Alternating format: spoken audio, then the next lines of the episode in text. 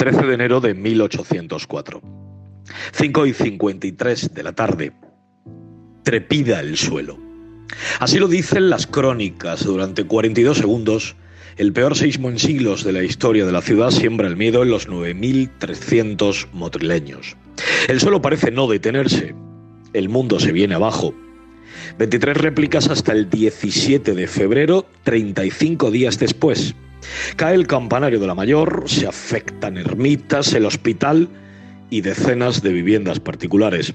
Queda imposibilitado el Colegio de los Jesuitas, que estaba en la actual plaza del tranvía, y la magnitud de la tragedia es tal que un 8 de abril Carlos IV exime de contribuciones por 15 años a los madrileños. Para el año siguiente y de forma inequívoca, la Virgen de la Cabeza sale cada 12 de enero de su santuario a la Mayor y cada día 14 volverá. En estas fechas que van de 1805 en adelante, la acompaña el Cristo de la Expiración de los Hospitalicos, entonces titular de la Veracruz, y no siempre, o nunca, la imagen del Nazareno de la Encarnación. Entre medias, un 28 de enero de 1872, a las dos y media de la tarde, otro nuevo temblor destruye seis casas y da el aviso a nuestros antepasados. Pero pasan los años, casi 14. Cae la noche de un día de Navidad de 1884. Es 25 de diciembre. A las 9 menos cuarto tiembla toda la provincia. En el occidente granadino, en la comarca de Alama, el segundo seísmo más grande de la historia conocida, 9 en la escala, deja 1.500 muertos, 4.400 casas destruidas y otras 13.000 inhabitables. En Granada capital prácticamente no se ha sentido, lo que motiva que cada 26 de diciembre y hasta ahora la ciudad con sus autoridades a la cabeza den gracias en un voto perpetuo a la Virgen de las Angustias. Pero en Motril nada será ya igual. El 4 de enero el suelo contesta otra vez y las monjas nazarenas duermen en su huerto. El 5 no da tregua. Días después se clausuran las iglesias de la Victoria, de Capuchinos, los Hospitalicos San Sebastián y la Aurora.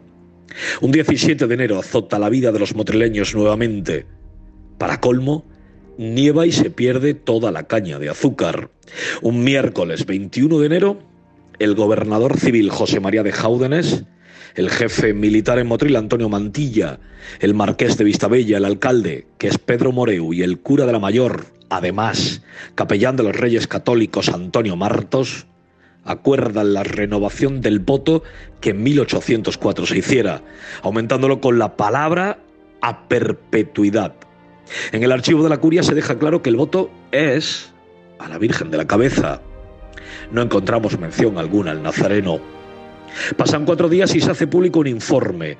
900 casas destruidas dan idea del desastre. El 10 de febrero la noticia es de tal calado que el expreso de Marlborough, un diario de Nueva Zelanda, se hace eco contando que ha sido dañado Motril, en España. Nuestros abuelos viven en La Vega, atemorizados por las continuas sacudidas. Solo el cura de la Mayor, el alcalde y la Guardia Civil siguen en la ciudad emitiendo informes y atendiendo las necesidades que se encuentran.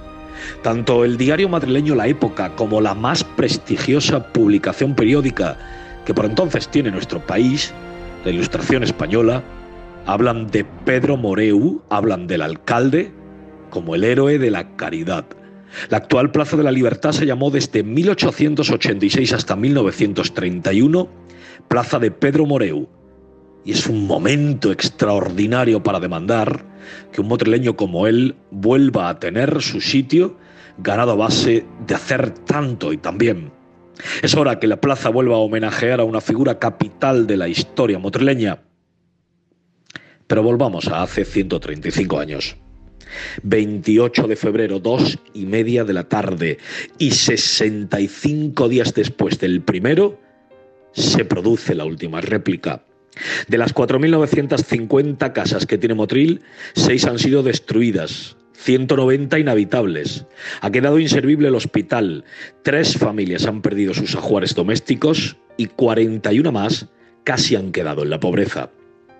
La ayuda no tarda en llegar desde toda España. En dos días se logran 9.000 pesetas, pero en julio llega el cólera y la historia se complica.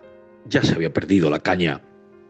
Desde 1526 no había habido una catástrofe natural de tal magnitud, y aunque el temblor de 1804 provocó más daños, el peor fue el de 1884 y los meses primeros del siguiente, que daba un último susto. Pero esta vez en 25 de mayo y esta vez en 1901 a las 3 y 46 de aquella madrugada. Todos los que luego han llegado han sido capoteados con suerte, estoicismo y tensión. En 1890 el Cristo de la Expiración se convierte en el compañero de devociones de la Virgen de la Cabeza y habrá que esperar décadas para que el antiguo nazareno ocupe su lugar junto a la única que nunca ha faltado, la misma que lleva cinco siglos atendiendo la historia y los avatares de Motril. Hoy volvemos a descubrir nuevas cosas. Hoy aclaramos cuestiones del voto y hoy, tras un pasado diciembre con hasta 20 temblores en Granada, que han sacado los miedos de siempre a miles de paisanos. Nos acordamos que a veces la fe se sirve de humanos para hacer sus prodigios. Como hace 135 años, se sirvió de don Pedro Moreu, el abuelo de Emilio Díaz Moreu, el alcalde en la peor época y en el peor año visto y vivido por Motril. El elogiado en toda España por su heroicidad y generosidad, y que tampoco está en el callejero de los motrileños. Al final os hemos contado la verdad del voto del 13 de enero, o a lo mejor os hemos pedido que os suméis a la demanda, porque Motril merece estar a la altura de la historia para no olvidarla y ojalá no vivirla nunca más. Hasta tanto, gracias, don Pedro Moreu.